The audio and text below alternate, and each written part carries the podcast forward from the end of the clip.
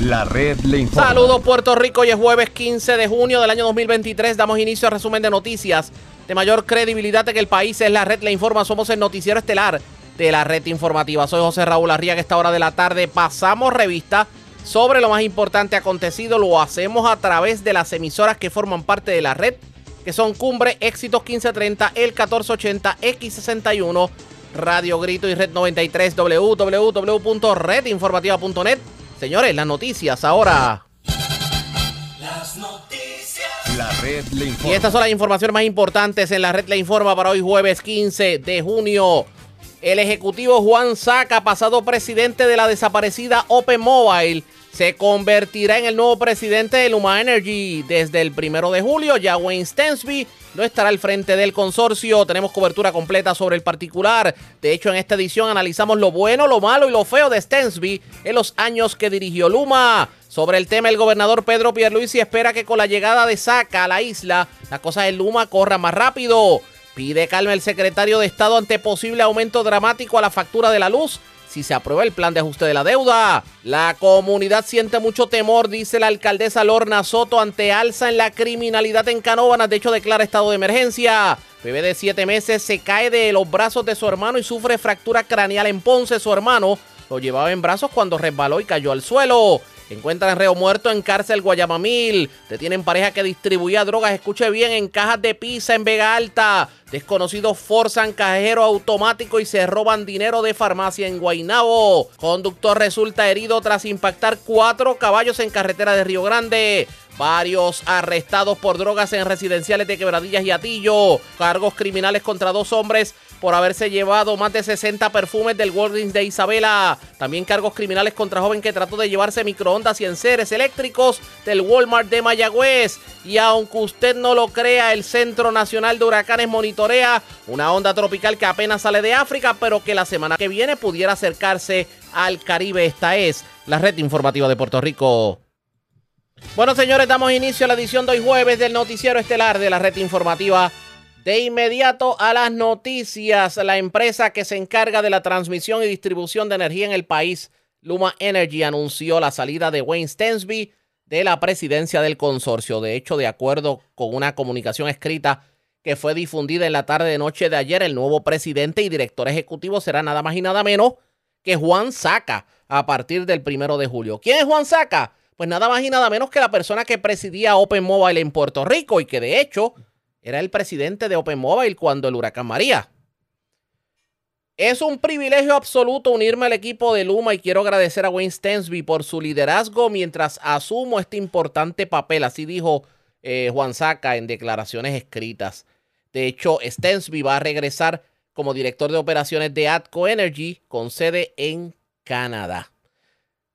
Tenemos cobertura completa sobre el particular qué va a significar la llegada de Juan Saca a Puerto Rico a presidir Luma y no solamente eso.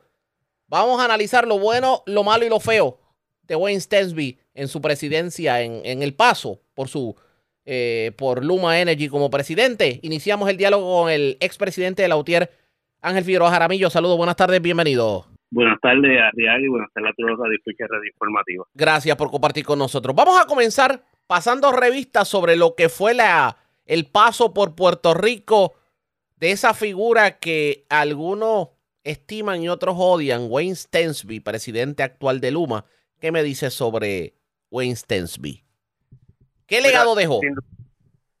Sin, lugar a duda, eh, la, figura del señor Stensby ha creado un sinnúmero de, de emociones de diferentes sectores, de diferentes formas pero de punto de vista de lo que ha conllevado este proceso de destrucción y privatización, la figura de Stenby ha sido inconsecuente.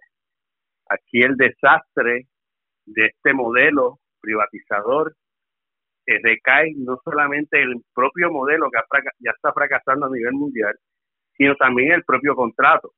Él ejecutó un contrato que le dieron a dos manos lo que le dio la gana hacer, no hubo supervisión, y él, dentro de ese marco legal que el gobierno de Puerto Rico le otorgó, se combina con su prepotencia y actuó de la forma que actuó creyendo que estaba por encima inclusive de leyes de aquí. Pero en ese sentido, lo habíamos dicho desde que el gobernador le había solicitado la renuncia o la, como él le llamó, el cambio de la alta gerencia. Nosotros habíamos advertido que eso es solamente una distracción para no atender de fondo lo que fracasó, que es el modelo de privatización. Y ahora sale este nombramiento, algunos van a adjudicarse que es parte de gestiones que se han hecho de insatisfacción, pero de mi punto de vista esto es parte de lo que salió hace ya dos semanas por parte de un periódico rotativo nacional, del desmantelamiento de la, el consorcio de Luma y acaban de sacar al primer al principal principal de, perdón, al principal ejecutivo de ATCO de la dirección de Luma. No podemos perder que no sacaron a un empleado cualquiera. Sacaron a uno de los vicepresidentes de ATCO a nivel de Canadá de la dirección de Luma. Por lo tanto esto es mucho más allá que un cambio de figura que obviamente vamos a discutir también las cualidades de, punto de vista de lo que es un sistema eléctrico del nuevo nombramiento. El sistema eléctrico como está, podemos decir que, digo, aparte de lo que usted me dice y los factores que mencionamos, pero Wayne Stensby, podemos decir que es principal responsable de que Puerto Rico esté en su peor momento energéticamente hablando? Yo pienso que aquí los verdaderos responsables de esta determinación y de avalar este contrato es el gobierno de Puerto Rico y la Junta de Control Fiscal. Stenby es meramente un buitre que vio una presa y se aprovechó de ella, le dieron todo lo que quisiera comer hizo lo que él como empresario, como CEO, una compañía transnacional, acostumbran a hacer, llegar a países a generar ganancias. Pero los verdaderos responsables de este desastre, de este fracaso advertido, es la Junta de Control Fiscal y el gobierno de Puerto Rico por estar apoyando y defendiendo este tipo de contratos y que todavía sigue defendiendo lo más interesante, a pesar del fracaso que ha tenido y de los cientos de millones que no ha costado. Llega Juan Saca a la dirección de Luma y todos recordamos a Juan Saca porque era el presidente de Open Mobile cuando el huracán María. ¿Qué me dice sobre la llegada de Saca a Puerto Rico nuevamente? Obviamente nosotros, de punto de vista a lo mejor de un CEO del, del sector inalámbrico y la experiencia que haya adquirido durante su trayectoria profesional en ese sistema, nosotros no tenemos elementos para eh, cuestionar ni valorizar. Sin embargo, el sistema alámbrico, que es totalmente distinto, porque hago esta distinción, inalámbrico es que un sistema que no tiene cable, los celulares, venir a operar un sistema alámbrico como es el sistema eléctrico, conlleva mucho más que cualquier experiencia administrativa o gerencial en una compañía de red inalámbrica. Oiga, pero, necesita conocimiento, necesita experiencia y, perdóname, y, y, eso se agrava más, se, agrava más, no, se, se valora más o se necesita más dentro de una red eléctrica altamente compleja como la que es de Puerto Rico y lo, venimos, lo hemos venido advirtiendo. Pero si Juan Saca, como presidente de Open Mobile, no pudo procurar que las, 150, las 150 o 200 antenas que tenía Open Mobile en esos momentos se quedaran arriba en medio de María utilizando generadores eléctricos, ¿usted cree que es la persona idónea para mantener un sistema eléctrico como el puertorriqueño en medio de un evento meteorológico? Va a tener retos grandes por el desconocimiento, va a depender grandemente de un equipo que está fracasado, porque el equipo que hay allí es el mismo equipo que, por eso es que dije la figura está bien inconsecuente, mantienen el mismo equipo. Y fíjate algo muy interesante que eh, compartí en mi Twitter ayer. hubieron tres, por lo menos, voy a hablar de dos personas de, de la alta esfera de Luma que brincaron a Genera en este proceso y que nos llama mucho la atención. Daniel Hernández, que fue responsable del desastre de la generación en Puerto Rico porque era jefe de generación del 2017, fue el que dijo que había que cerrar Costa Sur, fue el que dijo que no había que separar a Aguirre, fue parte del staff que, que dijo junto a Ricardo Ramos que había que cerrar Palo Seco porque no aguantaba un, un viento de 35 millas.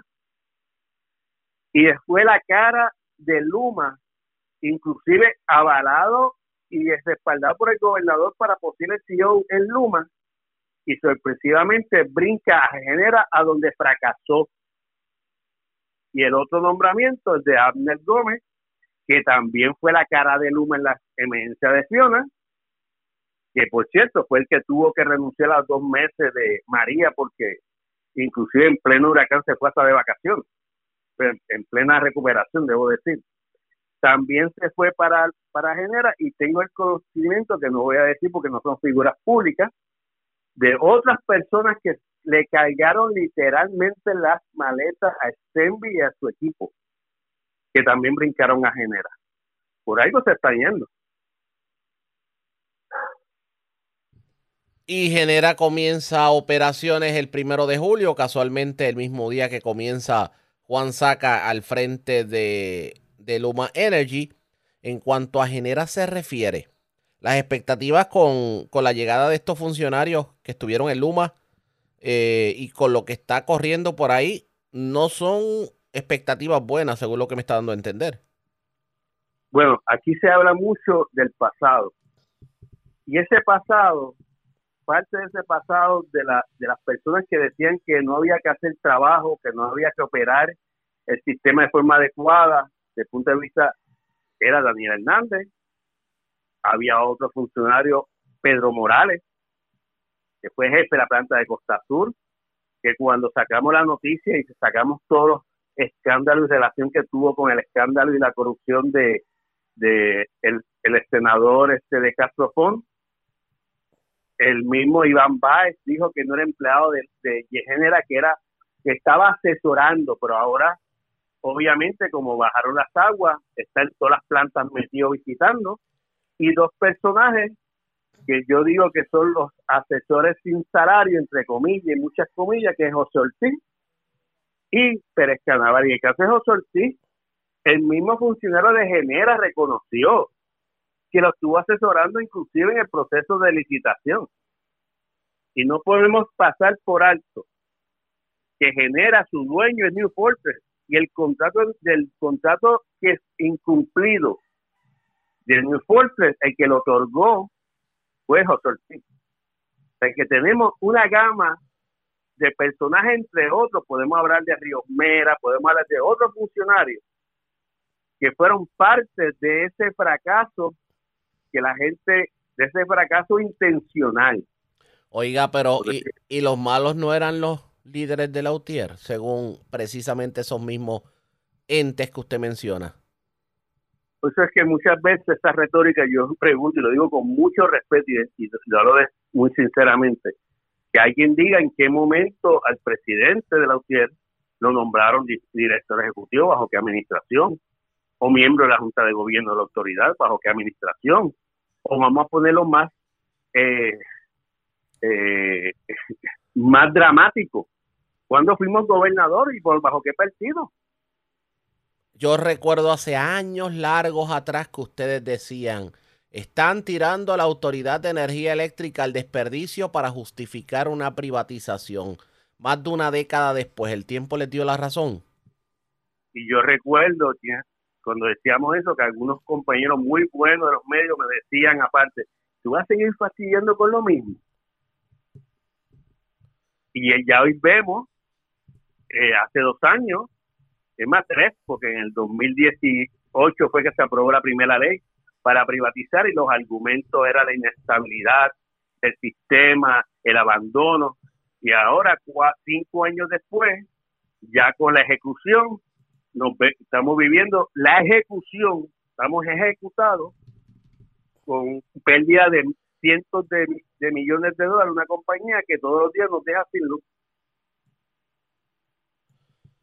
Vamos a ver qué... Ah, y, que, y, que, perdóname, y que se niega ahora a que lo comparen con los demás territorios y estados de Estados Unidos para que el pueblo de Puerto Rico pueda visualizar y comparar dónde estamos. Ahora, Oiga, precisamente sobre eso, esto de que, de que quieran invisibilizar las estadísticas, ¿qué me dice?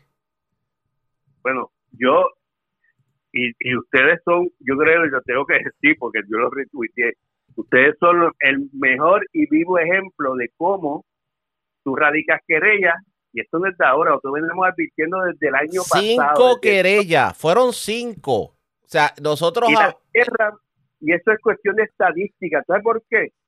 Porque una querella de un evento abierto más de 24 horas, 48 horas, te cuenta el tiempo de respuesta. Pero si la cierras inmediatamente y tú abres una nueva, aunque sea el mismo evento, para efecto del sistema, no es el evento original, es otro evento. Y ni siquiera te lo dicen. Uno se entera porque uno llama a verificar cuál es el estatus de la querella y ellos te dicen, no, la querella fue atendida. Y uno le dice... A nosotros nos pasó, en la piel. En enero, febrero del año pasado. Tuvimos una semana sin luz. Y cuando llamamos el miércoles, empezó el lunes, los eventos de lluvia, llamamos miércoles y dijeron, no sé, ya usted tiene luz. Y yo, pero ¿cómo va a decir que tenemos luz? Y no éramos nosotros, eran múltiples negocios en la calle Serra. Y abrimos una nueva y obviamente esto es para estadística, le baja el tiempo de respuesta y el tiempo de, sectores sin servicio. No sé por qué tengo el presentimiento de que cada día, cada día vamos peor. Y al paso que vamos, y tomando en consideración que ni las placas solares nos salvan, por eso es importante que comencemos a entender que tenemos que tomar nuestras manos en el sentido de salir, reclamar, protestar, marchar, ejercer, ejercer el derecho natural de un pueblo a la democracia, porque si seguimos en las redes sociales, así nos vamos a quedar un día en las redes. No está fácil, definitivamente. Gracias por haber compartido con nosotros. Buenas tardes. Buenas tardes. Era el presidente, el expresidente, debo decir, de la UTIER, Ángel Figueroa Jaramillo. Eso es lo que está ocurriendo en Luma en estos momentos. Wayne Stensby deja Luma a partir del primero de julio. Juan Saca, que era el, el presidente de Open Mobile cuando el huracán María entra como director, bueno, como presidente de Luma. Este cambio tendrá algún beneficio. A esto le vamos a dar seguimiento pendientes a la red informativa. Presentamos las condiciones del tiempo para hoy. Hoy jueves, la humedad persistente asociado con una onda tropical saliente prevalecerá hoy. Sin embargo, a medida que la onda tropical se aleja, una masa de aire más seca dominará la zona. Se espera que las partículas de polvo del Sáhara abarquen las islas locales. Esta tendencia continuará durante el próximo fin de semana como resultado. Veremos en los próximos días un clima generalmente seco y estable. Condiciones con lluvias limitadas y algo de neblina en las noches y madrugadas. En el mar, continúan los vientos alisios del este-sureste de moderados a frescos durante el periodo. Los mares permanecerán algo agitados, pero principalmente de 3 a 5 pies. Habrá algunos periodos de condiciones más tranquilas. En la red informativa de Puerto Rico, este fue el informe del tiempo. La red le informa. Señores, regresamos a la red le informa. Somos el noticiero estelar de la red informativa. Gracias por compartir con nosotros. Vamos a continuar el tema energético porque tal parece que del aumento a la tarifa energética no nos salva ni el médico chino. Al menos eso nos admitió en entrevista en la mañana de hoy el secretario de Estado y el jefe de AFAF, Omar Marrero. Aquí la discusión es si ese cargo que propone la Junta de Control Fiscal que pudiera significar el cierre de negocio y el caos en Puerto Rico, en efecto se va a aprobar por la juez Laura Taylor Swain. Escuchamos la explicación que dio el secretario de Estado Omar Marrero. ¿De qué, ¿De qué estamos hablando cuando hablamos de un plan de ajuste? Primero que nada, recordemos que la Autoridad de Energía Eléctrica se encuentra en un proceso de, reestructuración y modificación de su deuda desde el 2014, lo que significa que desde el 2014 la Autoridad de Energía Eléctrica no paga su deuda, ha estado en una especie de moratoria. En el 2017 se radica lo que es la petición de quiebra, la petición de reestructuración, que como tú bien sabes, igual que ocurre en un negocio o en una persona individual, básicamente es una protección que pide el deudor que dice, caramba, esta deuda mía es insostenible, yo no la puedo pagar, necesito modificarla. Y presenta un plan de ajuste para modificar su deuda. ¿Cuánto es la deuda de la Autoridad de Energía Eléctrica? 4.4 billones, 8.400 millones, con intereses de los bonistas. También está el asunto de las pensiones y, y, y otros acreedores no garantizados. Así que todo eso es las reclamaciones, todo eso es la deuda. Estamos hablando sobre 10 mil millones de dólares o 10 billones que se tienen que reestructurar. Que si no se entra en el proceso de reestructuración o si no se confirma un plan de ajuste, eso es lo que tienes que pagar, porque básicamente se desestima tu petición de protección, de reestructuración, y entonces tendrías que pagar los 8.4 con los intereses de conformidad a lo que se pactó. Ciertamente eso no es una opción arriesga para el pueblo de Puerto Rico, así que no es una opción que no se confirme un plan de ajuste, no es una opción que no se culmine el proceso de reestructuración, porque en ese fin definitivamente sería eh, apocalíptico, usando esa referencia que tú dirías. Ahora bien, ¿Cuál es nuestro objetivo de principio? Que se reduzca sustancialmente la deuda, que este, que este plan nos permita tener una autoridad eléctrica que provea un servicio confiable, asequible, eficiente, ambientalmente amigable, no lo que tenemos. Y lo que tenemos no va a mejorar si sigue en quiebra. El precio no va a mejorar si sigue en quiebra y no vamos a poder, obviamente, reestructurar el sistema si no es quiebra. Así que digo eso en contexto para, de forma eh, eh, que orientemos. ¿Qué propone la Junta con lo cual nosotros no hemos estado de acuerdo? Un plan de ajuste que requiere un aumento inmediato en una estructura, una estructura de tarifas que ellos presentaron, que nosotros en todo momento hemos dicho, es prematuro pensar en un cargo X porque la jueza todavía no ha determinado, Arriaga, cuánto los 8.4 billones de los bonistas tenemos que pagar. Pero mire la semana pasada fueron las Perdone que le interrumpa. Lo que pasa es que, por ejemplo, el ciudadano de a pie de momento, un dueño de una cafetería, me planteaba en el día de ayer, me decía, yo pago tradicionalmente 250, 300, 350 dólares en mi cafetería en el servicio de energía eléctrica. Pero si están planteando que por ahí viene un cargo fijo que puede ser de hasta 800 dólares, estamos hablando que yo por mi cafetería tengo que pagar más de mil dólares de aumento en, en tarifa de energía eléctrica, mejor cierro la cafetería. Y por eso mismo, Arriaga, en todo foro, mediación que es confidencial, eh, el litigio que es público, y obviamente en todos los foros y en el proceso de, eh, ¿verdad? De, eh, de, del proceso de plan de ajuste, hemos reconocido precisamente eso, que no se puede implementar un cargo oneroso como que el que se está planteando en nuestro juicio, porque va a tener un impacto eh, eh desproporcional en el pequeño y medio comerciante, en el sector productivo, en el sector que no está subsidiado y obviamente en la industria. Básicamente descarrilaría el progreso económico que hemos podido lograr en el gobierno central y en las otras entidades. y por eso en, eh, y sin ánimo de arrimar la brasa a nuestra sardina. Pero, por ejemplo, los medios de comunicación que tenemos que dar un servicio a la ciudadanía y que es reglamentado por la Comisión Federal de Comunicaciones. ¿Cómo, cómo nosotros mantenemos un transmisor prendido para darle servicio al pueblo cuando de buenas a primeras lo primero que nos van a imponer es un cargo, digo, según la Junta, de 1.200 dólares adicionales mensuales? Eso no hay quien lo soporte. Arriaga, y así le pasaría al Londres de la esquina, a la cafetería de la esquina, a ese, a ese restaurante que ha tratado de sobrevivir y que ha sobrevivido la pandemia, los huracanes. Así que nosotros, eh, eh, por eso hemos insistido. Ahora bien, no nos hemos quedado de brazos. Mientras el proceso continúa en el tribunal, que precisamente debe estar culminando para finales de julio, a menos que eh, se posponga o se, o se alguna de las fechas, actualmente estamos esperando, ¿qué estamos esperando? Que la jueza determine cuánto 8.4 de los bonistas se tiene que pagar, cuánto, porque obviamente nosotros sostenemos que eso es insostenible. Los bonistas insisten en el 100% más los intereses, nosotros decimos que no hay manera. Así que tiene que de una manera sustentable, eh, que algo se le pague. Reconocemos que después de la moratoria algo que se tiene que pagar, reconocemos que pues también hay unos derechos, pero al final del día se trata de un objetivo que provee promesa y el código de quiebra, que es asegurar que la utilidad pueda proveer servicios esenciales a un precio asequible distinto a una reorganización corporativa donde el objetivo únicamente es la máxima, eh, eh, lo máximo que se le pueda proveer a los acreedores.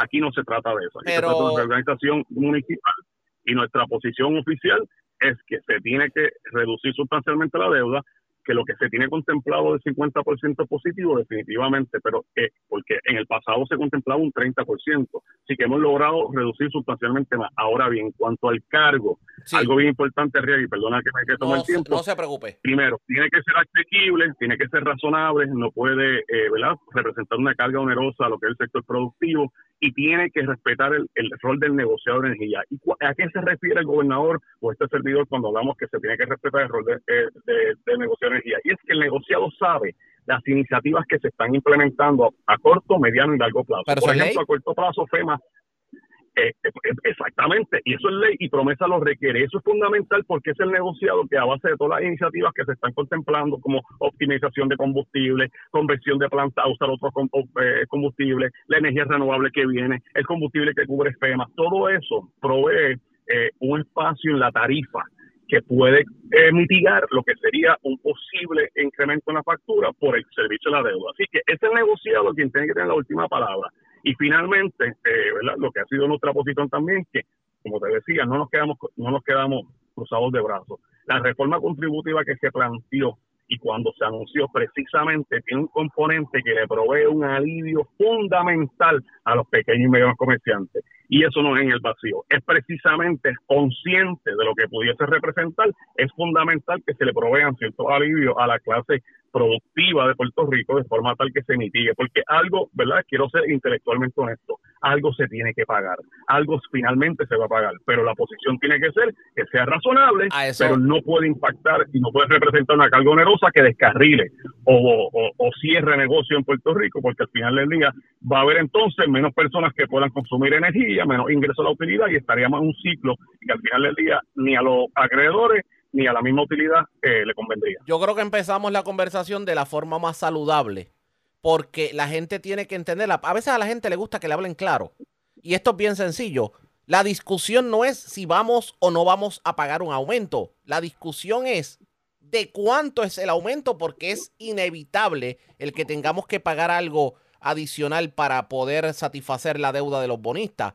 Ahora bien. Y ahí hay una pausa, Arriaga, es como si fuese una moratoria. Vamos a hacer ejemplo de una moratoria. Un negocio, a través de la pandemia, él consiguió una moratoria del banco o un consumidor, el banco le dio una moratoria en su préstamo hipotecario. El hecho de que te hayan dado una moratoria por ocho años no significa que luego se desapareció la deuda.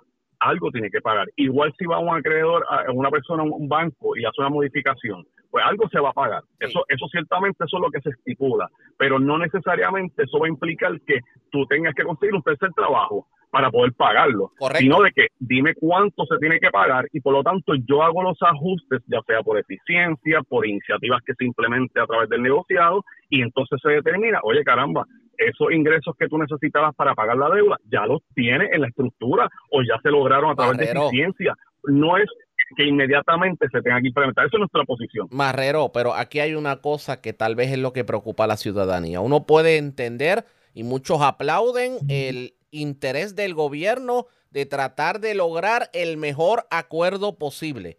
La pregunta es sencilla. La decisión final. ¿Quién la toma y si hay seguridad de que esa decisión final pueda tener una apertura a entender la, la, posición del gobierno, o por lo menos a, aceptar la recomendación del gobierno? Bueno, ahora mismo, el lunes pasado fue la fecha límite para todas las objeciones y presentar, como uno dice, la última eh, eh, posición en cuanto a lo del plan de ajuste y la orden de confirmación. Nosotros sometimos la nuestra, al igual que una serie de gremios profesionales, eh, sindicatos y otras entidades que también hicieron lo propio. En esa, en esa posición, ese la, memorando que sometimos, eh, esencialmente lo que presentamos es lo que te menciono. Lo que eh, tenemos que lograr un plan de ajuste eh, que sea exitoso, que sea asequible, que sea razonable, pero obviamente tiene que ser uno que permita a Puerto Rico seguir creciendo y que no impacte el sector productivo y que respete el rol del negociado. Así que en eso, esa es nuestra posición. Sin embargo, como todo proceso judicial, corresponde a la jueza, eh, en este caso la jueza Laura Taylor Swain, que tome la determinación que ella entienda a base de evidencia presentada. Nosotros entendemos que se sometió evidencia suficiente la semana pasada para entender que la reclamación de los acreedores es sustancialmente menor a los 8.4 que ellos reclaman porque no, no existe la capacidad para más. Así que eh, esperaremos, ella se reservó el fallo, Arriaga, para poner en contexto, ella se reservó el fallo para la eh, segunda semana de julio, que es cuando comienzan las vistas de confirmación, que básicamente ahí, Arriaga, que empieza la, última etapa, que es que si se confirma o no el plan de ajuste, la, la jueza no lo puede modificar.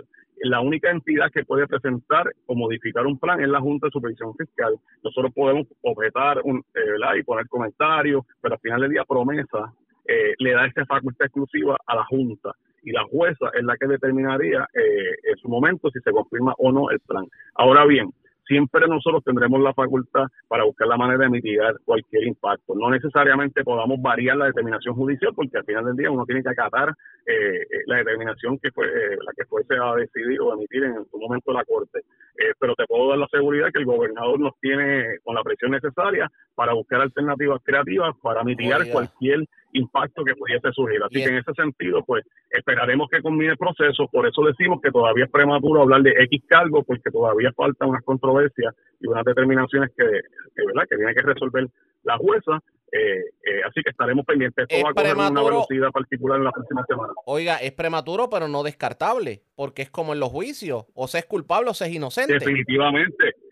Definitivamente, definitivamente, claro que sí. Es prematuro en el sentido, pues, en la etapa que nos encontramos judicial, pero eh, tenemos que esperar la determinación, tienes toda la razón. Y por eso me gusta ser eh, claro y honesto, porque esto es un tema que, como tú bien dijiste al principio, se ha escuchado mucho, lamentablemente a veces escuchamos eh, posiciones o incluso eh, desinformación en cuanto a lo que es el proceso, lo que significa, o incluso los escenarios que tenemos, porque al final del día no tenemos muchos escenarios, muchas opciones en riega. Si eso, si este plan no se confirma o no, o se desestima la quiebra, estaremos ante ahí sí un escenario apocalíptico, donde tenemos un nombramiento de un síndico más una alza en la luz de sobre 10 centavos únicamente para pagar la deuda según pactada lo que representaría los 8.4 más los intereses. Ciertamente eso no hay manera que nosotros podamos tener ese escenario como una opción, que es básicamente el resultado de algunos sectores que con su desinformación no orientan correctamente el pueblo. Pero gracias por esta oportunidad y gracias por tus preguntas. No, definitivamente. Cierro rapidito con esto, 30 segundos.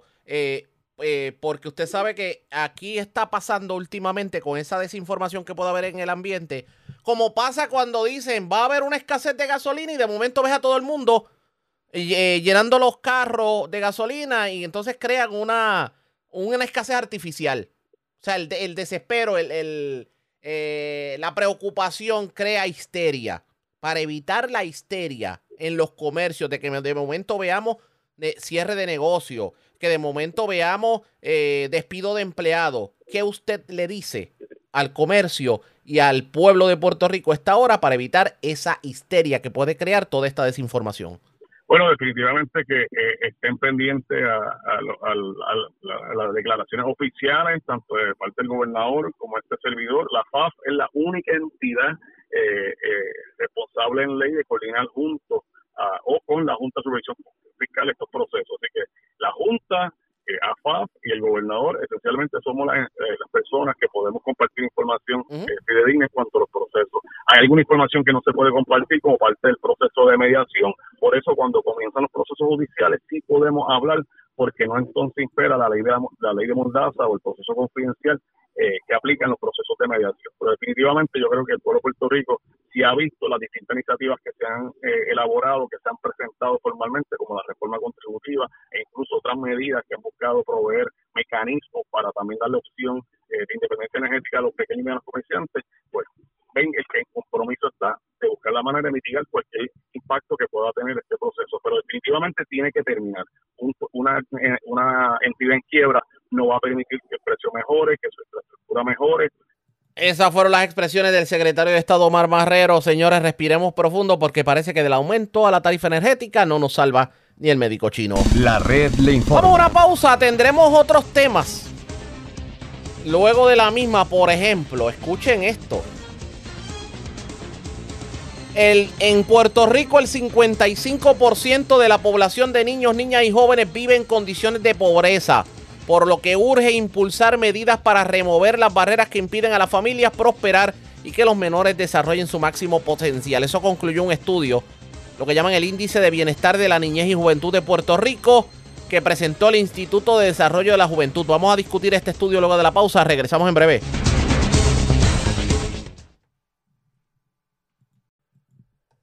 La red le informa. Señores, regresamos a la red le informa. Somos el noticiero estelar de la red informativa de Puerto Rico. Gracias por compartir con nosotros. En Puerto Rico el 55% de la población de niños, niñas y jóvenes vive en condiciones de pobreza, por lo que urge impulsar medidas para remover las barreras que impiden a las familias prosperar y que los menores desarrollen su máximo potencial. Esto concluyó un estudio que se llama Índice de Bienestar de la Niñez y la Juventud de Puerto Rico 2023, que lo desarrolló y lo presentó el Instituto de Desarrollo de la Juventud. De hecho, estos datos recopilados por el estudio, que se realiza cada 10 años, son reveladores esta vez, aunque también muestran mejoría en ciertos aspectos de la población, como por ejemplo en la economía intrafamiliar, la educación, entre otros. No obstante, datos que colocan a Puerto Rico como la jurisdicción de los Estados Unidos con las peores condiciones en varios indicadores de pobreza infantil, la mediana de ingresos en las familias con menores de edad, familias con menores donde uno o ambos cónyuges están desempleados y la cantidad de familias que participan de los cupones del PAN, pues los números son realmente alarmantes. Se hizo público el estudio por parte de la doctora María Enchautegui, la directora de investigación y política pública de este instituto. Vamos a escuchar lo que ocurrió en conferencia de prensa. Económica. La dimensión económica, Puerto Rico lamentablemente sigue bastante rezagado, ocupando la primera posición en varios de los indicadores de economía, excepto en uno en el cual ocupa la segunda posición. Así que vemos que en la dimensión económica, lamentablemente, Puerto Rico está bastante rezagado. Esta dimensión económica tiene indicadores como las medianas de ingresos de las familias con niños, que en Puerto Rico no supera los 23 mil dólares y esto pues representa casi 36 mil dólares menos que la mediana de ingresos de las familias con niños en New México, que es el segundo estado en peor condición. Así que nosotros hemos estado mirando cerca de alrededor de 20, 27 indicadores sobre el bienestar de las familias y la niñez en Puerto Rico. Y aunque sí ha habido algún progreso en algunos indicadores, todavía la situación es crítica. Esto es un llamado a que nosotros tenemos que sentarnos y tratar de solucionar estos, problemas. Eh, nosotros en el IDJ tenemos una hoja de ruta que incluye 10 políticas públicas que nosotros hemos simulado que estas políticas públicas pueden en efecto reducir la tasa de pobreza infantil en la mitad. No hay una sola política pública que resuelva esto. No es solamente la responsabilidad del Departamento de la Familia o del gobernador. Esto es, un, esto es una responsabilidad colectiva de todos y todas nosotras y cada agencia, cada, legislador puede hacer su parte. Gracias por todo.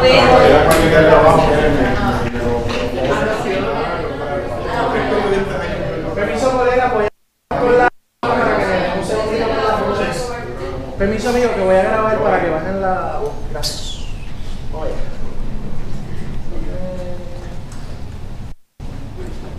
Pueden hablar. Bajen la voz. Casi no salimos de Qué barbaridad. Hoy hace calor, tenemos proyecciones de calor, calor, calor. Doctora, dime su nombre completo y cómo gusta que le identifiquemos relacionado al Instituto de Desarrollo de la Juventud.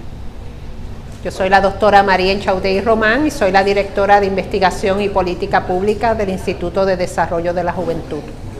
En el día de hoy, en el día de hoy ha presentado junto a sus colegas un, estudio, unos resultados. Eh, un poco de qué muestran estos resultados, cuál ha sido la conclusión a la que ustedes han llegado con este estudio. Nosotros hemos estado mirando cerca de alrededor de 20, 27 indicadores sobre el bienestar de las familias y la niñez en Puerto Rico y aunque sí ha habido algún progreso en algunos indicadores, todavía la situación es crítica. Esto es un llamado a que nosotros tenemos que sentarnos y tratar de solucionar estos, estos problemas.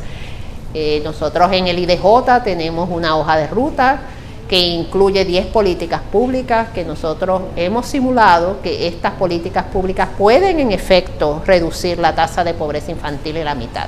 No hay una sola política pública que resuelva esto.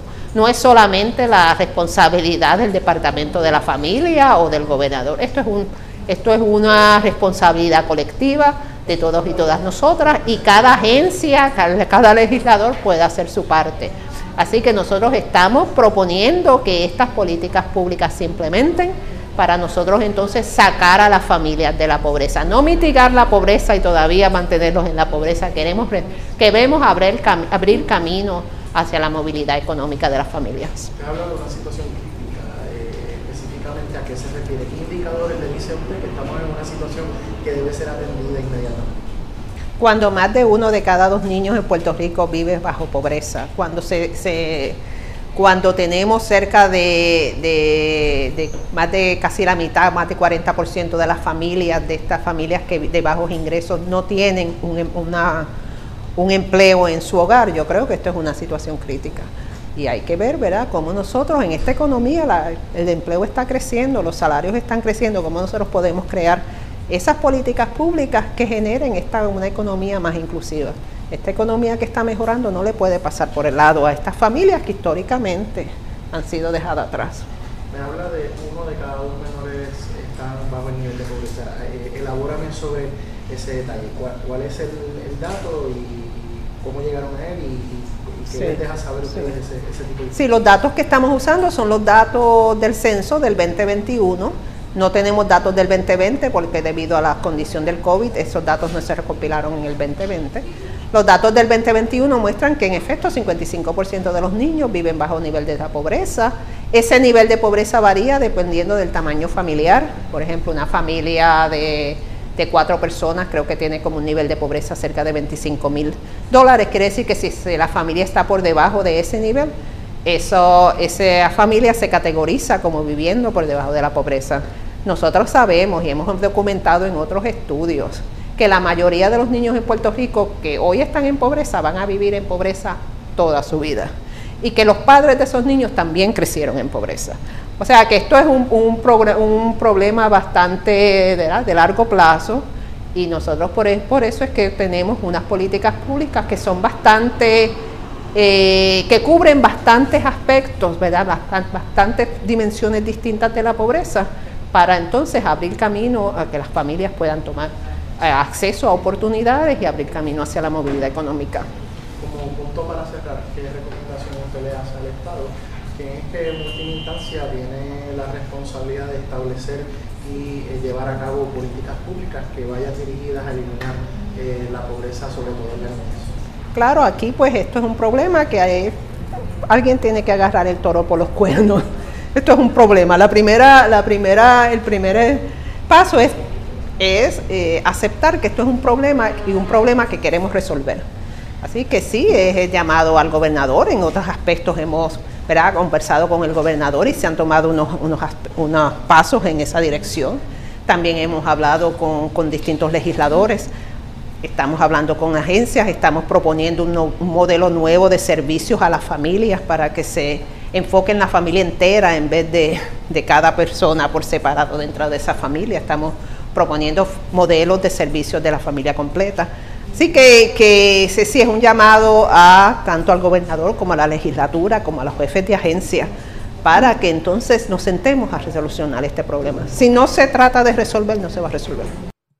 De hecho, para que ustedes entiendan lo dramático de todo esto, el estudio de unas 110 páginas indica que la mediana de ingresos de las familias con menores en Puerto Rico se mantienen poco más de 20 mil anuales, pero lo cierto es que hay, aquí hay familias que no llegan ni a los 5 mil. Y se desprende también del estudio que el 55% de los niños, niñas y jóvenes viven en condiciones de pobreza. También dice que de este por ciento a nivel municipal, el nivel de pobreza es aún más en municipios como Vieques con un 86%, Lajas con un 81%, Arroyo con 78% y Adjuntas con un 78%. También dice que el 55% de las familias en Puerto Rico reciben el PAN ubicando a Puerto Rico en la posición número uno en lo que respecta a personas que se benefician de esta ayuda federal y cuáles son los municipios que más reciben cupones. Guánica con 84% y Ciales con 74%. La red le informa. Nos vamos a la pausa. Cuando regresemos las noticias del ámbito policíaco más importantes acontecidas en lo próximo, regresamos en breve en esta edición de hoy, jueves del noticiero estelar de la red informativa. La red le informa. Señores, regresamos a la red le informa. Somos el noticiero estelar de la red informativa. Gracias por compartir con nosotros. Vamos a noticias del ámbito policíaco. Comenzamos en la zona metropolitana porque un hombre que se encontraba en el hospital regional de Bayamón al salir al estacionamiento se percató de que un individuo estaba rompiendo el cristal de su vehículo. Logró llevarse del interior del mismo un sobre que contenía 4 mil dólares en efectivo. Además, se erradicaron cargos criminales contra un hombre que, que aparentemente una familia le pagó 19 mil dólares para la colocación de un ascensor en una residencia y simplemente se echó el dinero al bolsillo y no realizó la obra. Wanda Santana, oficial de prensa de la policía en Bayamón, con detalles. Saludos, buenas tardes. Buenas tardes para usted y para todos. ¿Qué información tenemos? Agentes del negociado de la Policía de Puerto Rico investigan una apropiación ilegal reportada en horas de la tarde de ayer ocurrida frente al Hospital Regional de Bayamón. De acuerdo a la información preliminar, alegó el perjudicado que mientras se dirigía a su vehículo Toyota Highlander, se percató que un individuo se encontraba ocasionándole daños al cristal y apropiándose de cuatro mil dólares en efectivo que había dejado en un sobre. Acto seguido, el perjudicado le reclama y este se marcha del lugar como pasajero en un vehículo de color gris con el dinero. Además, agentes del negociado del Cuerpo de Investigaciones Criminales de Bayamón llevaron a cabo una investigación que culminó con la erradicación de cargos en contra de Carlos Olivera McGraner, de 54 años, residente en San Juan. Esto por cometer apropiación ilegal agravada, fraude en ejecución de obra y maltrato a personas de edad avanzada. Esto en violación al Código Penal de Puerto Rico en hechos ocurridos en el pasado mes de febrero del año corriente en el municipio de Guaynabo. De acuerdo a la información, Olivera, quien es dueño de la corporación Golden Rules Technology, solicitó un depósito de 19.833 dólares para la compra e instalación de un ascensor a la residencia de la perjudicada de 66 años. Al día de hoy, la perjudicada intentó comunicarse en varias ocasiones con este, siendo infructuosas las gestiones. Además, no se ha realizado la instalación ni la devolución del dinero. La agente Jessica Pizarro, adscrita a la división, consultó el caso con el fiscal Marcus Torres, quien ordenó radicar lo correspondiente. El caso fue llevado ante la juez María Rivera, quien luego de escuchar la prueba determinó causa señalando una fianza de 4.500 dólares, la cual prestó. Además, permanece bajo la supervisión electrónica. La vista preliminar fue pautada para el 29 de junio de este año. Buenas tardes. Y buenas tardes para usted también. Era Wanda Santana, oficial de prensa de la policía en Bayamón, de la zona metropolitana. Vamos a la zona sureste de Puerto Rico. Un confinado fue encontrado muerto en la cárcel Guayama Mil. La información la tiene Alexandra Negrón, oficial de prensa de la policía en Guayama. Saludos, buenas tardes. Buenas tardes. ¿Qué información tenemos? Agentes del negociado de la policía de Puerto Rico, adscritos al distrito de Guayama, investigaron una querella de personas muertas reportada a las 3 y 7 de la mañana de ayer en la institución penal Guayama Mil del mismo municipio. Según información preliminar, en dicha institución carcelaria se certificó la muerte del confinado Yeshua González Rosario de 31 años. Este padecía de condiciones previas. El caso fue referido a la agente José Ira Rivera, escrita a la División de Homicidios del Cuerpo de Investigaciones Criminales de Guayama, quien junto a la fiscal Johaira Rodríguez hicieron cargo de la investigación. Muy buenas tardes. Y buenas tardes para usted también. Gracias, era Alexandra Negrón, oficial de prensa de la policía en Guayama, de la zona sureste. Vamos al noroeste de Puerto Rico porque las autoridades radicaron cargos criminales contra dos hombres residentes de la zona metropolitana. Aparentemente, estos entraron al Walgreens de Isabela y se apropiaron de 66 perfumes valorados en más de 5 mil dólares. La información la brindó, la, la tiene a esta hora de la tarde Diana Hilerio, oficial de prensa de la policía en Aguadilla. Saludos, buenas tardes. Sí, buenas tardes. Fue en la tarde de ayer que la Fiscalía Local y personal del Cuerpo de Investigaciones Criminales sometió cargos en ausencia contra Javier Ortiz Gómez, de 38 años de edad, residente en estancia del barrio Tierra Alta de Canóvanas, y Emil Abolafio, de 31 años, residente en el residencial Nemesio R. Canales de San Juan, por el delito de apropiación ilegal. Los hechos por los que se le acusó a esta persona consisten en que el día 10 de mayo entraron a la farmacia Walgreens de Isabela, forzaron la vitrina de los perfumes y se apropiaron de 66 perfumes valorados en 5.354,91 centavos.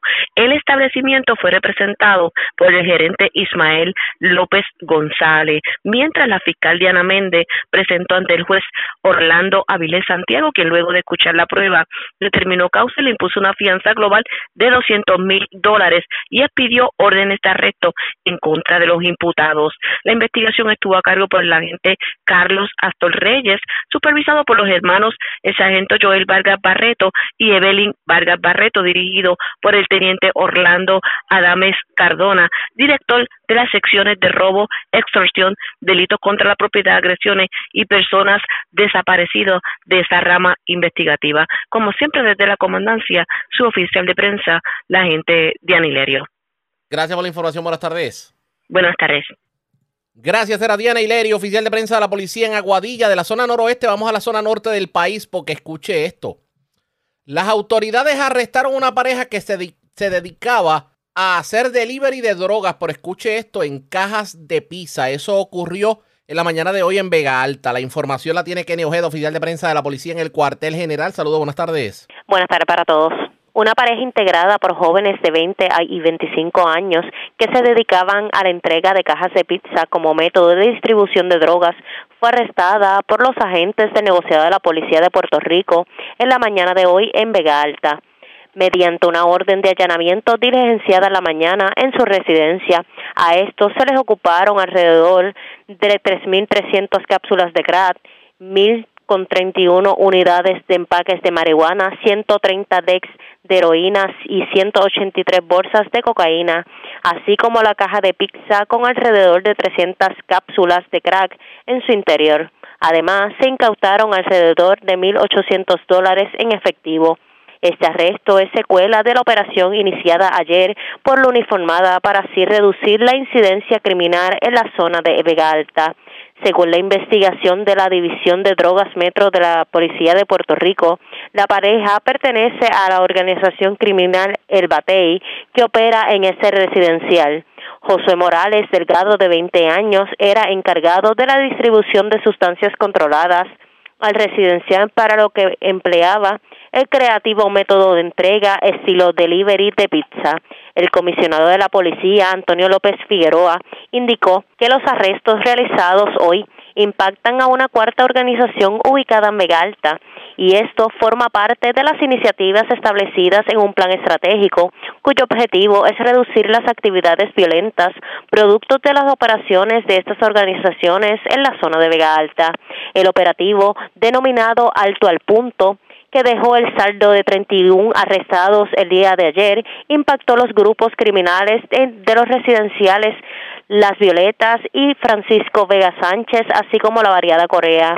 Como parte del plan de anoche, agentes de la policía junto al Departamento de Hacienda realizaron un operativo de inspección de negocio que impactó seis locales en diferentes zonas de la ciudad como parte de los resultados, se arrestó a Jairo Ayala, de 30 años, en posición de drogas en el negocio El Chinchorrito. Gracias por la información. Buenas tardes. Buenas tardes. Gracias, era Kenny Ojeda, oficial de prensa de la policía en el cuartel general. Nos vamos a la zona noreste de Puerto Rico porque las autoridades arrestaron a cinco adultos que forman parte de una organización que se le llama la familia de Carolina. Estas personas se dedicaban al trasiego de drogas y fueron arrestados en medio de una orden de allanamiento en el residencial El Coral en Carolina. Yachira Velázquez, oficial de prensa de la policía en Carolina, con detalles. Saludos, buenas tardes.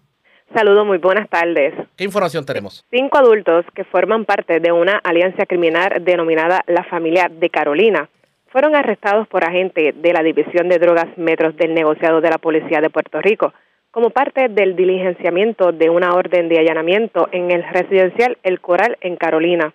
Un menor que se encontraba en la residencia al momento del allanamiento fue detenido como parte del proceso que será consultado con el Ministerio Público y el Departamento de la Familia. Los miembros de la familia fueron arrestados en su residencia en posesión de alrededor de 255 cápsulas de crack y 27 bolsitas de cocaína para la venta. Además, se le ocuparon 27 municiones para rifles. Gracias por la información. Buenas tardes. Que pasen buenas tardes. Gracias.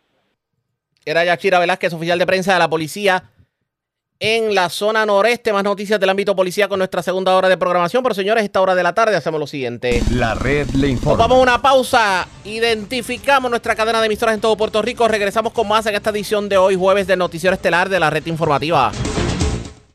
La red le informa. Señores, iniciamos nuestra segunda hora de programación. El resumen de noticias de mayor credibilidad en el país es la red le informa. Somos el noticiero estelar de la red informativa, edición de hoy, jueves 15 de junio. Vamos a continuar pasando revista sobre lo más importante acontecido. Lo hacemos a través de las emisoras que forman parte de la red, que son Cumbre, Éxitos 1530, El 1480, X61, Radio Grito y Red 93, www.redinformativa.net. Señores, las noticias ahora. Las noticias. La red le Y informa. estas son las informaciones más importantes en la red Le Informa para hoy jueves 15 de junio. El ejecutivo Juan Saca, pasado presidente de la desaparecida Open Mobile, se convertirá en el nuevo presidente de Luma Energy. Desde el primero de julio, ya Wayne Stensby no estará al frente del consorcio. Tenemos cobertura completa sobre el particular. De hecho, en esta edición analizamos lo bueno, lo malo y lo feo de Stensby en los años que dirigió Luma. Sobre el tema, el gobernador Pedro Pierluisi espera que con la llegada de Saca a la isla, la cosa de Luma corra más rápido.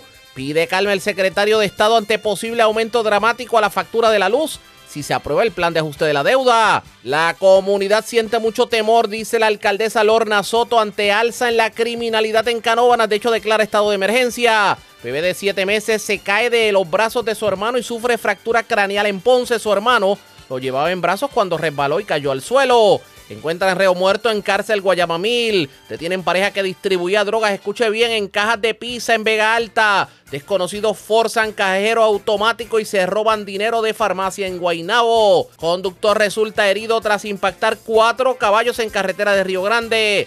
Varios arrestados por drogas en residenciales de Quebradillas y Atillo. Cargos criminales contra dos hombres por haberse llevado más de 60 perfumes del Walgreens de Isabela. También cargos criminales contra joven que trató de llevarse microondas y enseres eléctricos del Walmart de Mayagüez. Y aunque usted no lo crea, el Centro Nacional de Huracanes monitorea una onda tropical que apenas sale de África, pero que la semana que viene pudiera acercarse al Caribe. Esta es la red informativa de Puerto Rico.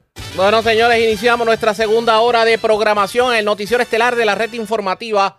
De inmediato a las noticias. Nuestra noticia de primera plana ha sido la llegada del nuevo presidente de Luma Energy, Juan Saca, que de hecho eh, él presidió Open Mobile aquí en Puerto Rico para el periodo en que se dio el huracán María.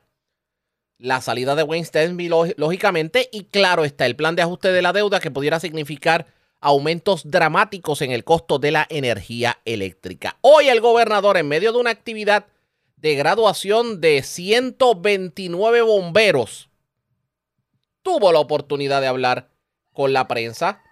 ¿Qué dijo el gobernador sobre todo este entuerto con el aumento a la tarifa energética y la llegada de Juan Saca como presidente?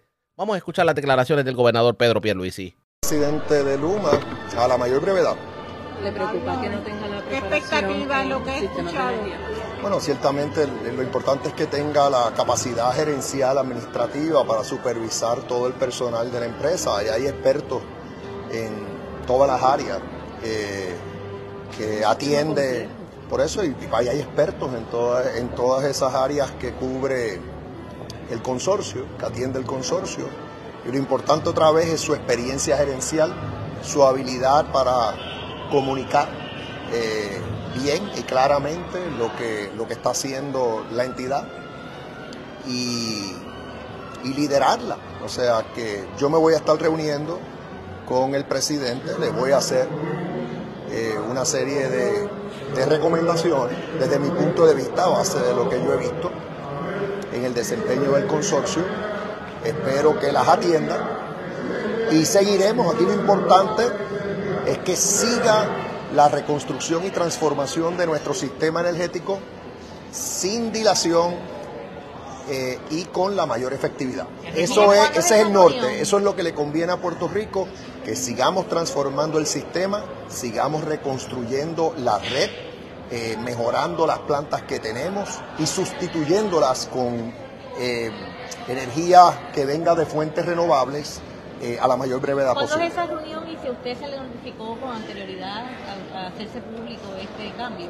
Bueno, es que ya yo había hecho el reclamo hacía tiempo atrás y sabía que había un esfuerzo hacía meses para conseguir a un sustituto, un nuevo presidente. Eso no fue fácil, obviamente, porque es una, una gran responsabilidad que tiene, que tiene Luma.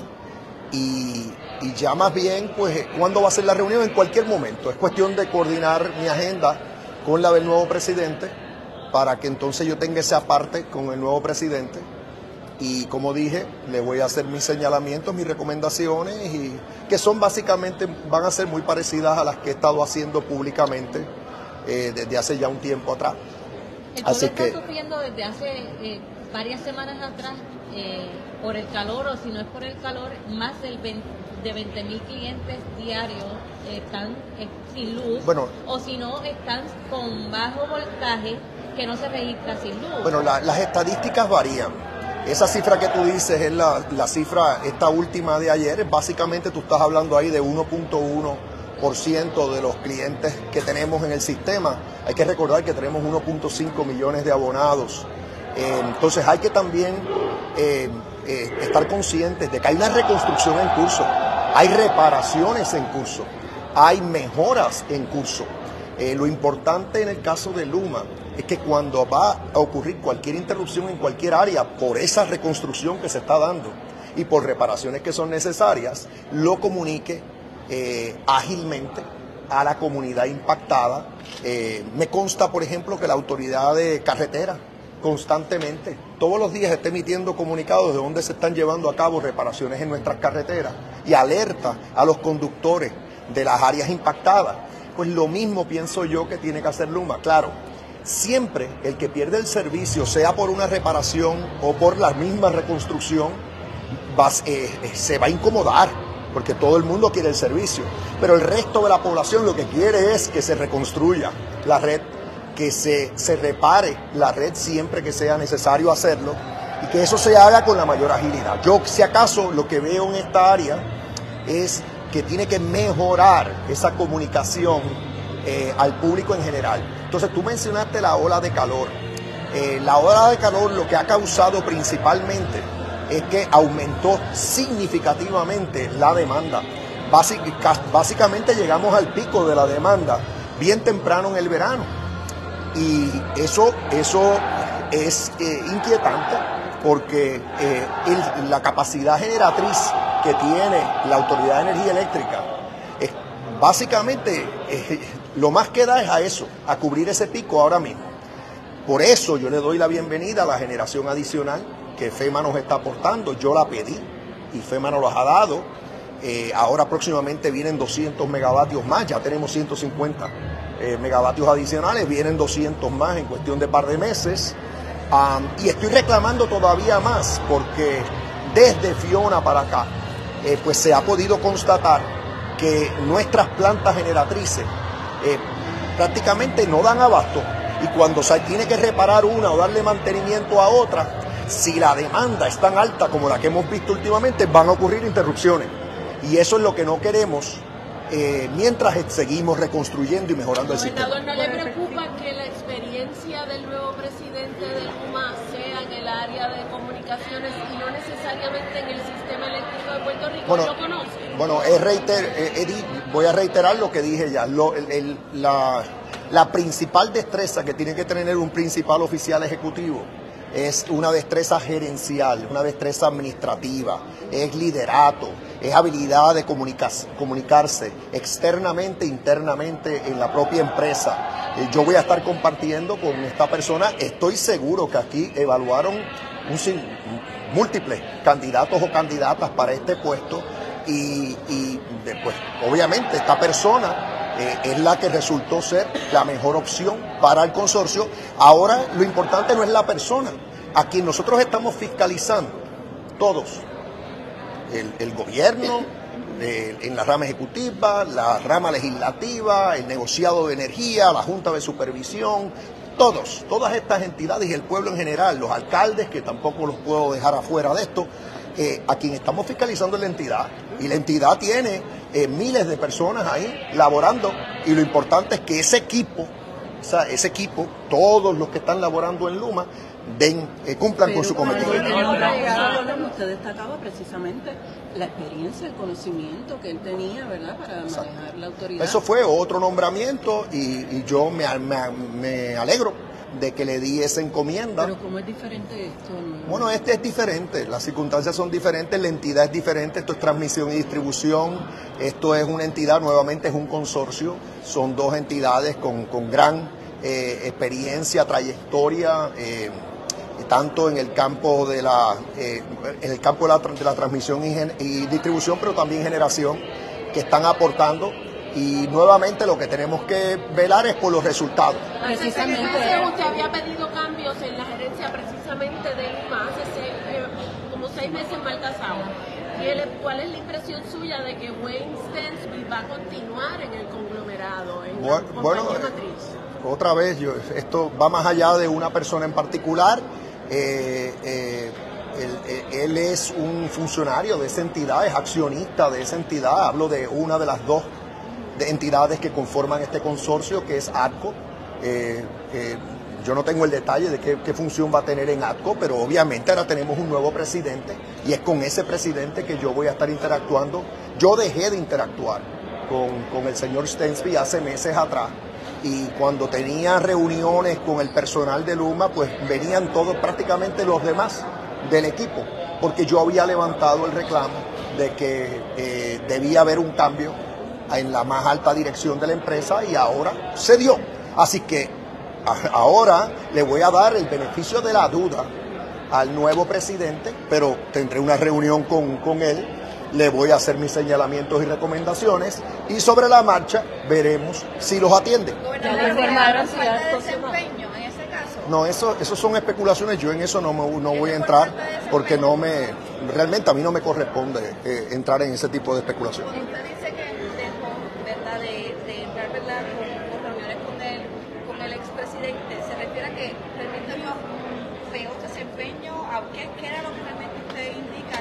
Bueno, ya yo, yo uno responsabiliza al, al, al, que está, al que tiene el puesto de mayor jerarquía.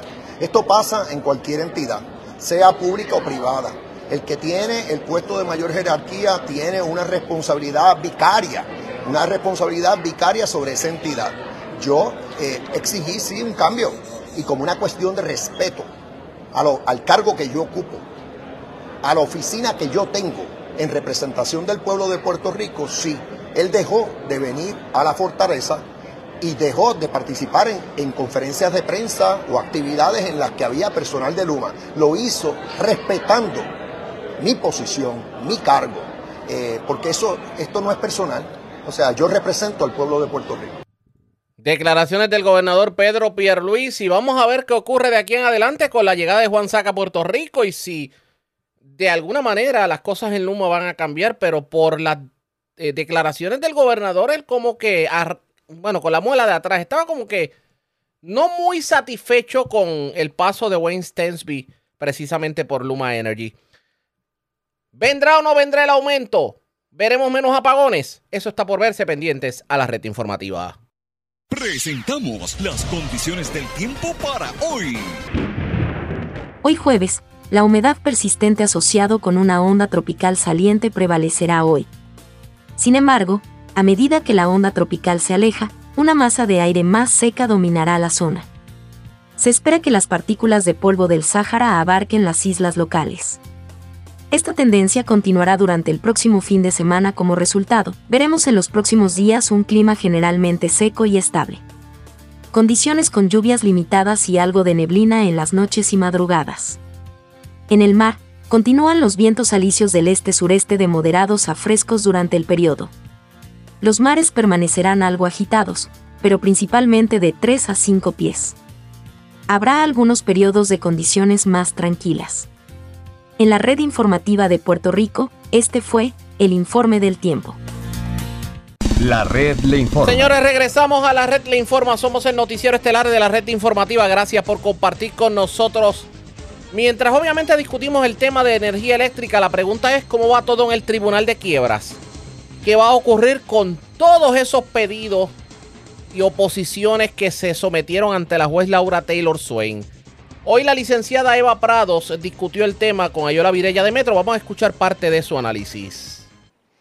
Bueno, todavía está pendiente la decisión de un litigio que hay entre la Junta y los bonistas. Todavía no se ha definido a ciencia cierta si la si la, va a haber algún cambio en el monto final que se le estaría ofreciendo pagar a los bonistas. Esto todavía está pendiente, cuál va a ser la decisión de la jueza sobre cuál va a ser el, el, mecanismo para estimar esa, esas cantidades. Así que todavía cuánto eh, la Junta estaría proponiendo pagarles a los bonistas eh, sigue siendo incierto. Sin embargo, el calendario judicial es muy claro. El 17 de julio comenzaría lo que se llama el proceso de confirmación. Así que podemos esperar varias cosas durante este periodo hasta el 17 de julio. Pueden ocurrir cambios al plan de ajuste, enmiendas. Nosotros somos de los que proponemos, los sectores que nos oponemos al, al actual plan proponemos que el mismo puede ser enmendable, no estamos diciendo que se retire por completo, pero que debe de ser enmendado para reducir más lo que se le está ofreciendo a los bonistas bajo, el bajo la realidad económica que tiene Puerto Rico, que precisamente es uno de los elementos en que un plan de ajuste debe sostenerse, en que sea viable para el pueblo de Puerto Rico. Y la oferta que se le están haciendo a los bonistas en estos momentos, aunque los bonistas no la acepten, ningún acreedor va a aceptar eh, con beneplácito una reducción al pago, pero es que esa es la realidad, no tenemos con qué pagar. Así que eh, el plan puede ser enmendado de aquí al 17 de julio. Este, puede cambiar cualquier elemento del plan, pero es el 17 de julio que empezaría las vistas judiciales donde eh, la jueza Laura Swain estaría recibiendo testimonio, eh, evaluando la evidencia, podrían haber incluso oportunidad para que la ciudadanía también se exprese durante esas vistas, como ha ocurrido en el pasado. Así que, eh, y eso podría durar hasta finales de julio. Una pregunta, cuando usted plantea que el plan podría enmendarse, ¿a quién le correspondería enmendar el plan? ¿A la Junta, al gobierno? La jueza no puede tomar, eh, no puede hacer cambios al plan. Ella lo puede aceptar o rechazar. Exactamente. El proceso de quién puede enmendar el, el plan es la Junta. La Junta es quien lo propone, la Junta es quien lo retira, la Junta es quien lo enmienda. Entonces, en el caso de que, por ejemplo, se llegara a un acuerdo con los bonistas, pues eso es algo que sería una causa de enmienda también. Si se redujera también la oferta, pues eso sería una enmienda. En el caso de la jueza, la jueza lo único que puede hacer es decir, es eh, aprobar el documento en parte, rechazar en parte, pero no puede enmendarlo. Eh, también puede decidir no aceptarlo por completo o confirmarlo por completo. En, un escenario, y, la escucho y, estaba leyendo, ¿no? Eh, que algunos de los acreedores planteaban como que es que es muy poco, incluso lo que se ha planteado que es muy oneroso para el pueblo, ellos lo consideran muy poco y que saldrían mejor fuera del proceso si se desestima la quiebra. Eh, ¿Qué pasa? ¿Cuál es ese escenario? Bueno, eso es un escenario que se aplicaría, se podría crear la figura de nuevo de un síndico que ese síndico igual tendría que hacer una evaluación de la capacidad económica y eso es uno de los elementos importantes aquí que la jueza lo ha dicho. Los aumentos en tarifa tampoco se pueden dar en ningún vacío, eh, aunque sea a través de un síndico, tiene que dejarse llevar también por la realidad económica del, de, de Puerto Rico y eso, eso es lo que ahora mismo se le está planteando de mil formas distintas a los bonistas. Nosotros, a diferencia de la Junta, entendemos que la Junta sigue siendo muy generosa y que incluso lo que les está ofreciendo no es real para la, para la, situación económica del país, para lo que es el sistema. Pero ciertamente, aunque se, se desestimara la quiebra, esto no representaría que de repente los bonistas pueden decidir de cuánto se va a aumentar la factura eh, o cuánto es que la autoridad, y lo más importante, no pueden embargar las plantas, ni pueden eh, quedarse con, la autoridad, este, ni tampoco con nuestro, con nuestro acceso a la energía. La realidad es que ellos estarían pasando por procesos de litigio también largos y extenuantes. Y definitivamente es un argumento que van a utilizar siempre. No hay ningún acreedor que le guste que le radiquen una quiebra, porque por su naturaleza le van a ajustar eh, la deuda. Así que es parte de las defensas que ellos van a levantar. Y definitivamente tenemos que estar pendientes de que a la hora de la verdad lo más importante es que el plan de ajuste sea viable. Y todos los sectores económicos que somos los que vivimos aquí, los que vamos a sufrir las consecuencias, estamos advirtiendo que no lo es y, lo están diciendo economistas, lo están diciendo expertos en temas energéticos que, son, que están contenidos en los estudios tanto de Ramón Cao, de Alameda, de Tom Sancillo, de Agustín Irizarry. Y esos datos son los que nos deben de guiar y esos son los datos que verdaderamente van a decirle a todo el mundo qué es lo que verdaderamente se va a poder cumplir. Y eso es bien importante porque llegar a un acuerdo ahora con unos bonistas que muchos de ellos, cuando se termine este proceso, puede que apelen el, el, resultado, pero al final ellos no van a ser los bonistas que se queden aquí a esperar que se les pague en 35 o 50 años. La práctica es que ellos, después que logran su objetivo, venden estos bonos en el mercado en una, de una forma de que ellos generen ganancias y ya somos nosotros los que nos quedamos con el, el acreedor a quienes le vamos a tener que pagar por muchos años y a lo mejor es ese con el que vamos a entrar en una posible quiebra si no tenemos capacidad para pagar, como es lo que se vislumbra a base de los números de la Junta.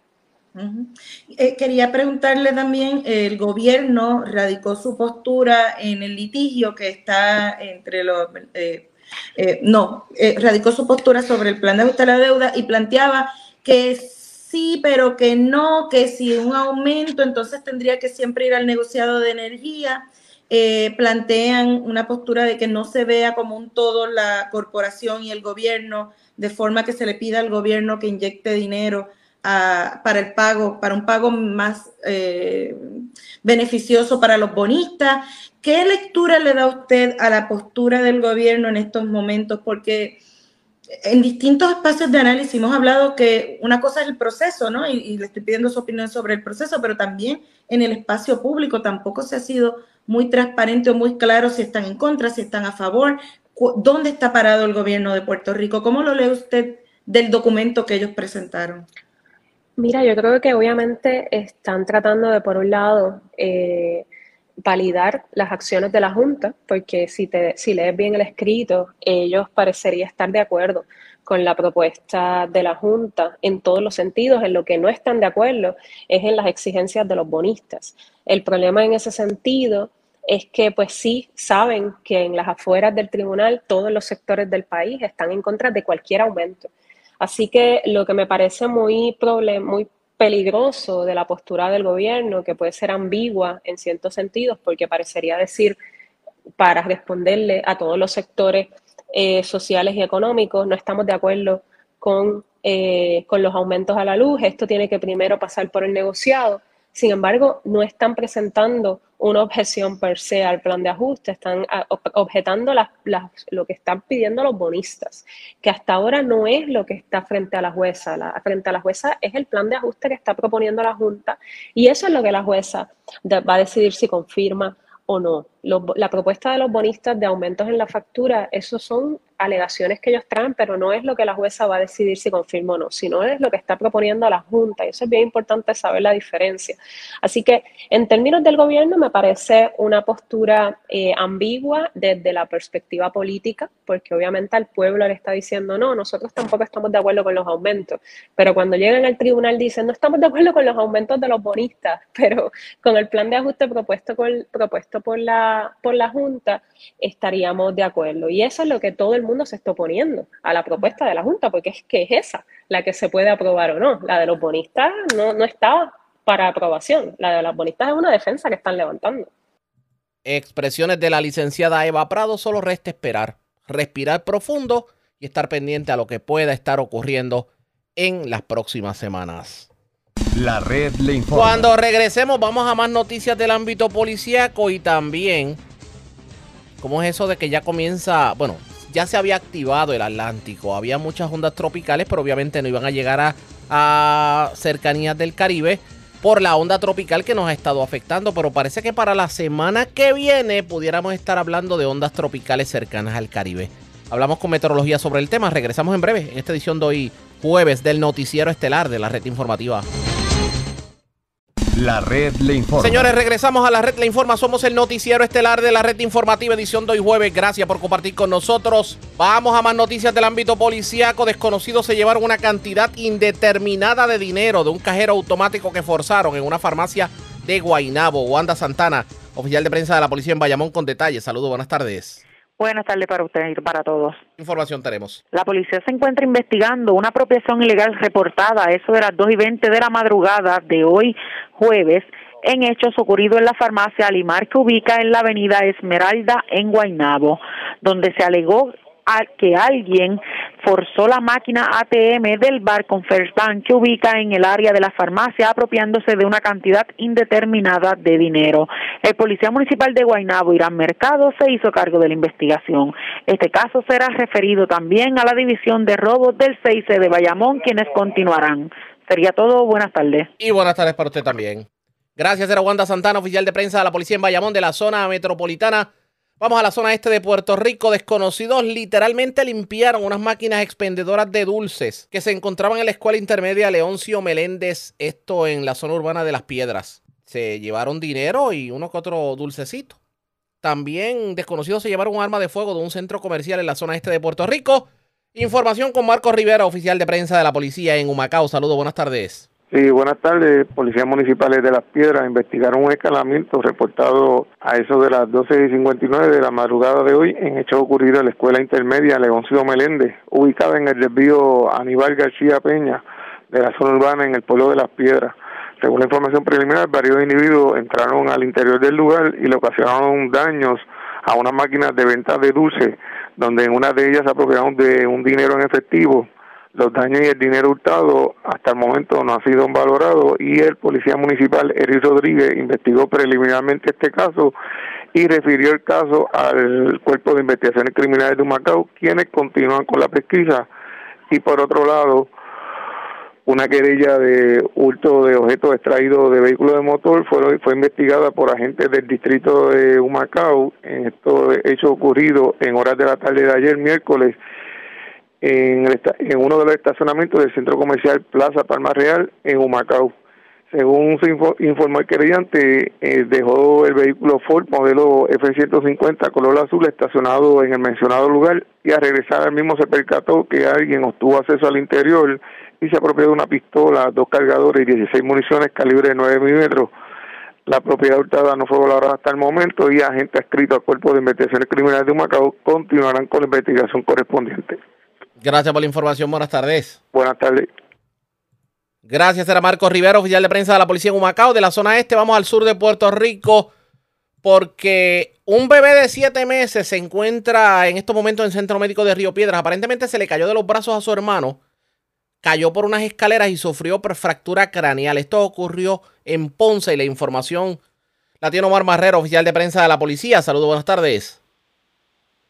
Sí, en efecto, tenemos por aquí que agentes del negociado de la Policía de Puerto Rico, adscritos al precinto Ponce Este, investigaron preliminarmente una querella de incidente desgraciado reportado en horas de la mañana de hoy, donde un infante de siete meses sufrió una caída en el residencial Villa Elena en Ponce. Según informó la querellante, quien es la madre del menor, que mientras su hermano cargaba al infante en brazos, este resbaló y sufrió una caída por las escaleras, cayendo ambos el menor fue transportado por la madre hasta un hospital del área, donde fue atendido por el médico de turno, quien diagnosticó pequeña fractura craneal y refirió al Centro Médico Pediátrico de Río Piedras. Además, se informó que no fueron encontrados signos de maltrato.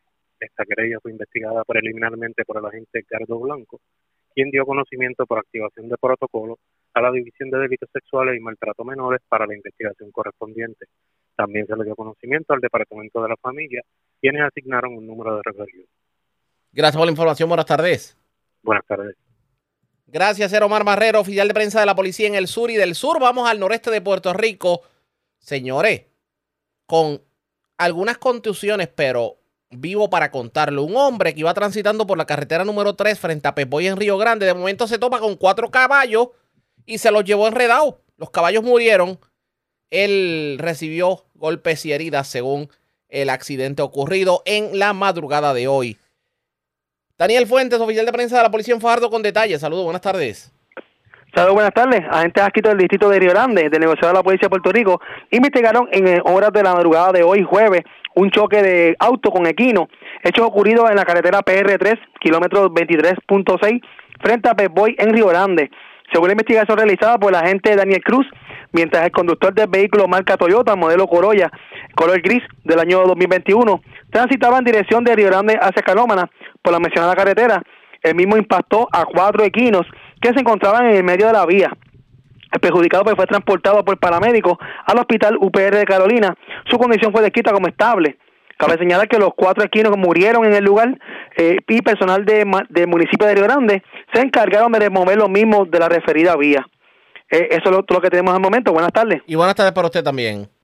Gracias, era Daniel Fuentes, oficial de prensa de la policía en Fajardo y del noreste vamos al oeste de Puerto Rico porque las autoridades radicaron cargos criminales contra una joven de 26 años. Aparentemente llegó al Walmart de Mayagüez Mall, llenó un carrito con microondas, trimmer, licuadoras y simplemente trató de irse sin pagar. La información la tiene Manuel Cruz, oficial de prensa de la policía en Mayagüez. Saludos, buenas tardes. Saludos, buenas tardes. En horas de la tarde del día de ayer y en el Tribunal de Mayagüez la agente Lorimir Rivera Irizarri de la División Robos, Extorsiones, Delitos contra la Propiedad, Agresiones y Personas Desaparecidas del CIC de Mayagüez, adscrito al negociado de la policía en unión al fiscal, a la fiscal Vanessa Rivera, radicaron cargos criminales por el delito de apropiación ilegal y raterismo contra Sachari Oyola Espinosa, de 26 años, residente en el barrio Carrizales, en Atillo. El, imputado para la fecha del 16 de febrero se apropió de mercancía tales como microondas, trimmer, vacuum inteligente y licuadora, entre otros, eh, de la tienda Walmart del Mayagüez Mall, todo valorado en 1.012 dólares con 72 centavos. Este caso fue presentado ante el juez Luis Padilla Galeano, quien luego de examinar la prueba encontró causa probable imponiéndole una fianza de mil dólares, la cual no prestó, siendo ingresado nuevamente en la cárcel Guerrero de Aguadilla. La vista preliminar fue fijada para el 26 de junio del año en curso. Gracias por la información. Buenas tardes. Buenas tardes. Era Manuel Cruz, oficial de prensa de la policía en Mayagüez del noreste. Vamos al norte de Puerto Rico. Varias personas fueron arrestadas en intervenciones en dos residenciales. Uno en el Guarionex de Quebradillas y otra intervención fue en el residencial Agustín Ruiz Miranda de Atillo. Wanda Vázquez, directora de la Oficina de Prensa de la Policía en Arecibo, con detalles. Saludos, buenas tardes. Sí, gracias, muy buenas tardes. Pues la División de Drogas y Narcóticos del área de Arecibo, en conjunto con el personal del plan de trabajo que dirige el área de Arecibo, estuvieron interviniendo en el residencial público Guarionex en Quebradilla, donde se logró el arresto de Jorge Matos Crespo, de unos 37 años de edad y residente de Quebradilla a quien a este se le ocupó unas 77 decks de heroína, 25 bolsas de crack, eh, perdón, de cocaína y 243 dólares en efectivo. Posteriormente pasan al residencial público Agustín Ruiz Miranda de Batillo, donde lograron el arresto de Luis Marín Ocancio, de unos 49 años de edad y residente de Camuy. También a Jan Délez Rodríguez, de unos 33 años de edad y residente también del pueblo de Camuy.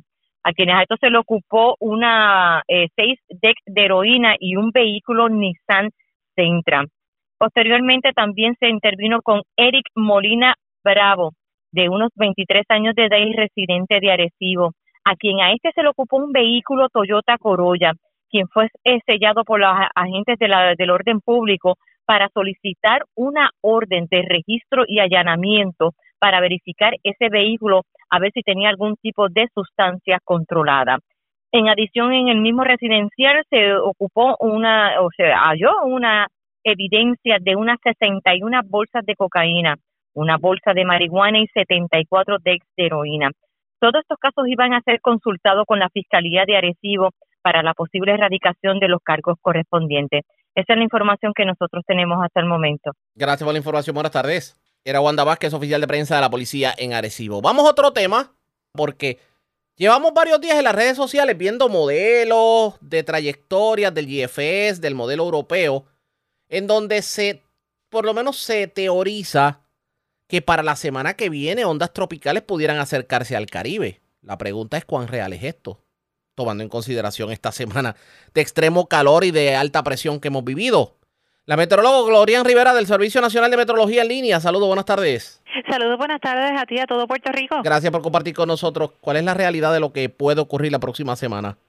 Sí, mira, eh, desde esta mañana ya el Centro Nacional de Huracanes en Miami oficialmente comenzó a monitorear la onda tropical que aún no ha salido de África, apenas está saliendo, ¿verdad? Y se espera que salga oficialmente ya esta noche o temprano el día de mañana a las aguas del Atlántico. Eh, sí, la comenzó a monitorear como mencioné, ¿verdad? Pero se espera que gradualmente cuando se mueva esas aguas calientes del Atlántico pueda tener eh, algún desarrollo adicional a esta onda tropical bastante fuerte que va a salir. Esto esto no quiere decir, ¿verdad?, que viene para el área de Puerto Rico, que nos va a pasar por el medio. En estos momentos lo que se le exhorta a la ciudadanía, ¿verdad?, es continuar eh, monitoreando las condiciones del tiempo. Los modelos de aquí a siete días van a cambiar. Eh, estamos viendo las corridas de, del modelo europeo como tanto el americano y pues ambos tienen discrepancias porque claro está, es un, un sistema que es para la semana que viene. Así que le exhortamos a la ciudadanía que todavía se mantengan tranquilas, que disfruten este fin de semana de padres y que ya el martes pues ya comiencen a estar eh, viendo el progreso de este sistema si se mueve hacia el área del Caribe o hacia, el agua del, o hacia las aguas del Atlántico abierto. Pero los modelos más agresivos, como por ejemplo el, europeo, la ponen como no se sabe hacia dónde, pero acercándose a algún punto del Caribe. Eso es correcto, sí, el modelo europeo sí, con la última corrida pues sí lo tenía así, pero ya la última corrida del modelo americano ya la tienen aguas abiertas del Atlántico, que ahí podemos ver cómo están las discrepancias de esos modelos en estos momentos. Quiere decir entonces que de aquí en adelante pues vamos a ver como que ese trencito de ondas tropicales que tal vez no lo vimos a principio de la temporada de huracanes precisamente por la situación de la alta presión eso es correcto. recordemos que tenemos una alta presión bien fuerte en el Atlántico, que eso es lo que nos está trayendo ese viento del sureste, del sur-sureste, y es por esto que estamos viendo esas temperaturas bien altas a través del país. Y esa misma alta presión es la que eh, lleva, como en un trencito, como mencionaste, a todas estas ondas tropicales a través del área del Atlántico y el Caribe. Este fin de semana de padres debe ser uno caluroso debe de ser uno caluroso. En efecto, tenemos una vigilancia de calor, en efecto, hasta el domingo en la tarde por índices de calor que pueden sobrepasar los 112 grados a través de sectores de Puerto Rico. Vamos a estar pendientes. Gracias por haber compartido con nosotros. Buenas tardes. Claro que sí, buenas tardes. Era la meteoróloga Glorian Rivera del Servicio Nacional de Meteorología, así que la semana que viene, mucho ojo a lo que pueda ocurrir en aguas del Atlántico. La red le informa. Vamos a una pausa. Regresamos a la parte final del noticiero estelar de la red informativa. La red le informa. Señores, regresamos esta vez a la parte final del noticiero estelar de la red informativa de Puerto Rico. ¿Cómo está Estados Unidos? ¿Cómo está el mundo a esta hora de la tarde? Vamos a la voz de América, nos tienen un resumen completo sobre lo más importante acontecido en el ámbito nacional e internacional. El expresidente Donald Trump continúa haciendo campaña tras la grave acusación en la que se le acusan de 37 cargos penales. José Pernalete nos acompaña en vivo desde Miami. José, se hizo evidente ayer que tras comparecer en la corte, el exmandatario convirtió un breve paso que hizo por este restaurante cubano en, el que te encuentras a las afueras en un evento de campaña. Queremos saber cuál es el rol que están teniendo en este momento los latinos en la campaña presidencial del, del expresidente Donald Trump. Así es, Jasmine, se trata de colocarle la lupa tan solo a cifras que son proporcionadas por eh, el resultado del censo del año 2019 eh, y es que tan solo en el estado de Florida hay cerca de 25 millones de hispanos que residen en esta nación. También hay que mencionar que durante las elecciones de medio término el estado de Florida otorgó uno, uh, un favoritismo bastante notable al Partido Republicano. También hay que mencionar que precisamente el principal contendor de Donald Trump para las elecciones por eh, la nominación republicana en la carrera presidencial de 2024 es Ron DeSantis, el gobernador del estado de Florida.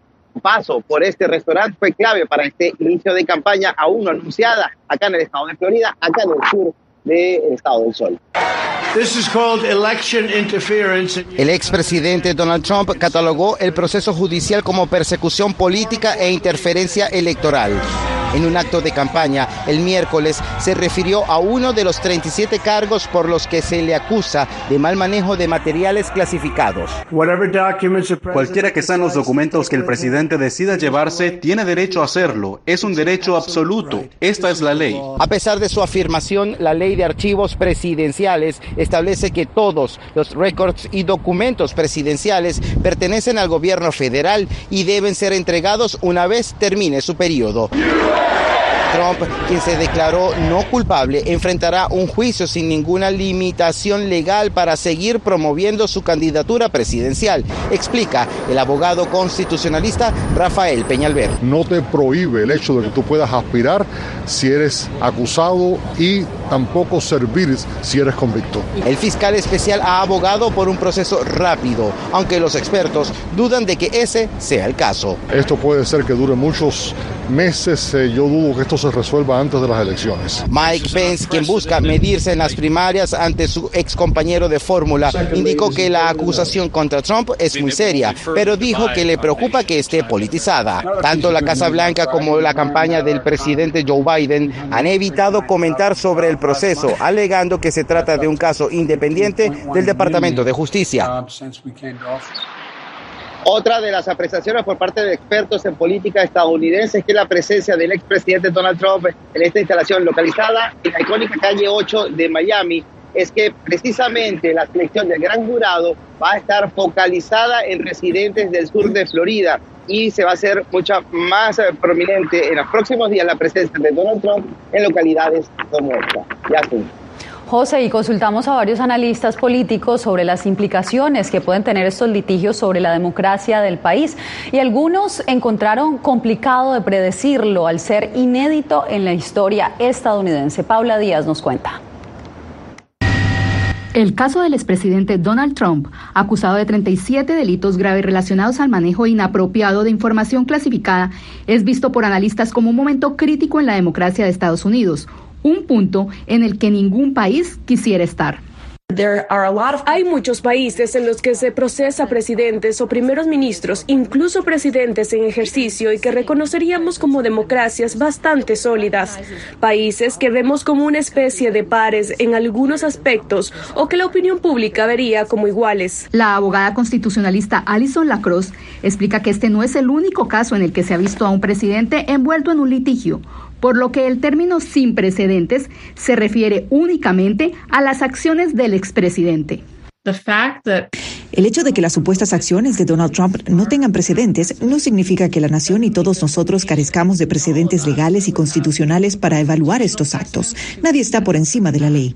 Los profesores e historiadores de la Universidad de Chicago que participaron en esta mesa redonda afirmaron que es difícil describir al expresidente Trump o situarlo en un punto de la historia, porque en su situación cualquier cosa puede pasar, como lo explica la historiadora Jane Daly. Es que él parece que está fuera de los límites de las analogías históricas de los Estados Unidos. Parece flotar, ya sabes, es una presencia fantasmal fuera de las narrativas más amplias de la historia estadounidense. Según los analistas, estos casos judiciales contra el expresidente Trump vuelven a mostrar a un país muy dividido. Todavía queda esperar lo que ocurra con los litigios pendientes relacionados con interferencia electoral en Georgia y el asalto al Capitolio en Washington. Paula Díaz, Voz de América. Vamos con información económica porque hoy la Reserva Federal pausó el incremento de las tasas de interés tras 10 alzas consecutivas. ¿Qué dijo el presidente de la Reserva, Divalicet Cash? Así es, Yasmín, por primera vez en los últimos 15 meses y después de 10 aumentos consecutivos, la tasa de interés en Estados Unidos se mantiene en una referencia entre el 5,0% y el 5,25%. De acuerdo con Jeremy Powell, presidente de la Reserva Federal, pese a la agresiva campaña de ajuste monetario, la inflación anual se mantiene fuertemente por encima de su objetivo a largo plazo del 2%, pero también destacó que la tasa de desempleo está cerca de mínimos históricos. Escuchemos. Hoy decidimos dejar sin cambios nuestra tasa de interés de política y continuar reduciendo nuestras tendencias de valores. De cara al futuro, casi todos los participantes del comité consideran probable que algunos aumentos adicionales de las tasas sean apropiados este año para reducir la inflación al 2% con el tiempo. Hoy el presidente de la Reserva Federal también explicó que mantener las tasas de interés estables les da tiempo a los formuladores de políticas para evaluar información adicional y sus implicaciones para la política monetaria. Aunque el crecimiento del gasto de los consumidores se recuperó este año, la actividad en el sector de la vivienda sigue siendo débil, lo que refleja en gran medida las tasas hipotecarias más altas. Las tasas de interés más altas y el crecimiento más lento de la producción también parecen estar pensando sobre la inversión comercial. Los participantes del comité generalmente esperan un crecimiento moderado. Un dato importante, Yasmín. Finalmente, las condiciones crediticias también son un renglón importante para los funcionarios y según se explica en el reporte de la FED, los bancos han endurecido sus estándares para, eh, de alguna manera, dificultar que los consumidores accedan a créditos y financien sus estilos de vida, especialmente si han acumulado deudas en los últimos meses. Contigo, vuelvo contigo al estudio, Yasmín. Pequeñas buenas noticias, especialmente para los bolsillos de los estadounidenses, Divalisette Cash. Gracias. Texas prohibió el uso de textos con contenido sexual en escuelas públicas. Organizaciones advierten que la falta de claridad en la ley podría amenazar las libertades y derechos de las minorías. Laura Sepúlveda nos trae el reporte. Sin una lista específica en Texas, a partir del primero de septiembre, varios libros serán vetados en escuelas públicas, según una ley recientemente firmada por el gobernador. Algunas bibliotecas escolares tienen libros con material sexualmente explícito y vulgar. Estoy firmando una ley que sacará esa basura de nuestras escuelas. Nuestros estudiantes necesitan materiales que no solo los eduquen, sino que también los preparen para avanzar nuestro Estado y nuestro país. La ley, consignada en seis páginas, hace referencia a la prohibición de todo libro que describa, retrate o represente una conducta sexual. Consigna que para activistas no es clara y que dice abre espacio a rechazar a las minorías. Ese material sexualmente explícito muchas veces está relacionado con historias de familias LGBTQI, historias de comunidades diversas, comunidades negras, indígenas, latinoamericanas. Como la de un niño de raza negra, transgénero y su experiencia para ser aceptado por su entorno. Historias que dice, al ser conocidas, traen beneficios. Hay índices muy altos de salud mental y de ideas suicidas en esa comunidad. Y con simplemente abrazar y aceptar a los niños, especialmente en la escuela, sabemos que esas tasas pueden bajar y que a los niños les salva la vida verse reflejados en las historias. Cada año, la Biblioteca Pública de Austin, capital del estado, que se resiste a remover libros de sus estantes, organiza un evento para exponer textos censurados como una forma de dar apoyo y promover la libertad de expresar ideas. Laura Sepúlveda, Post de América, Austin, Texas.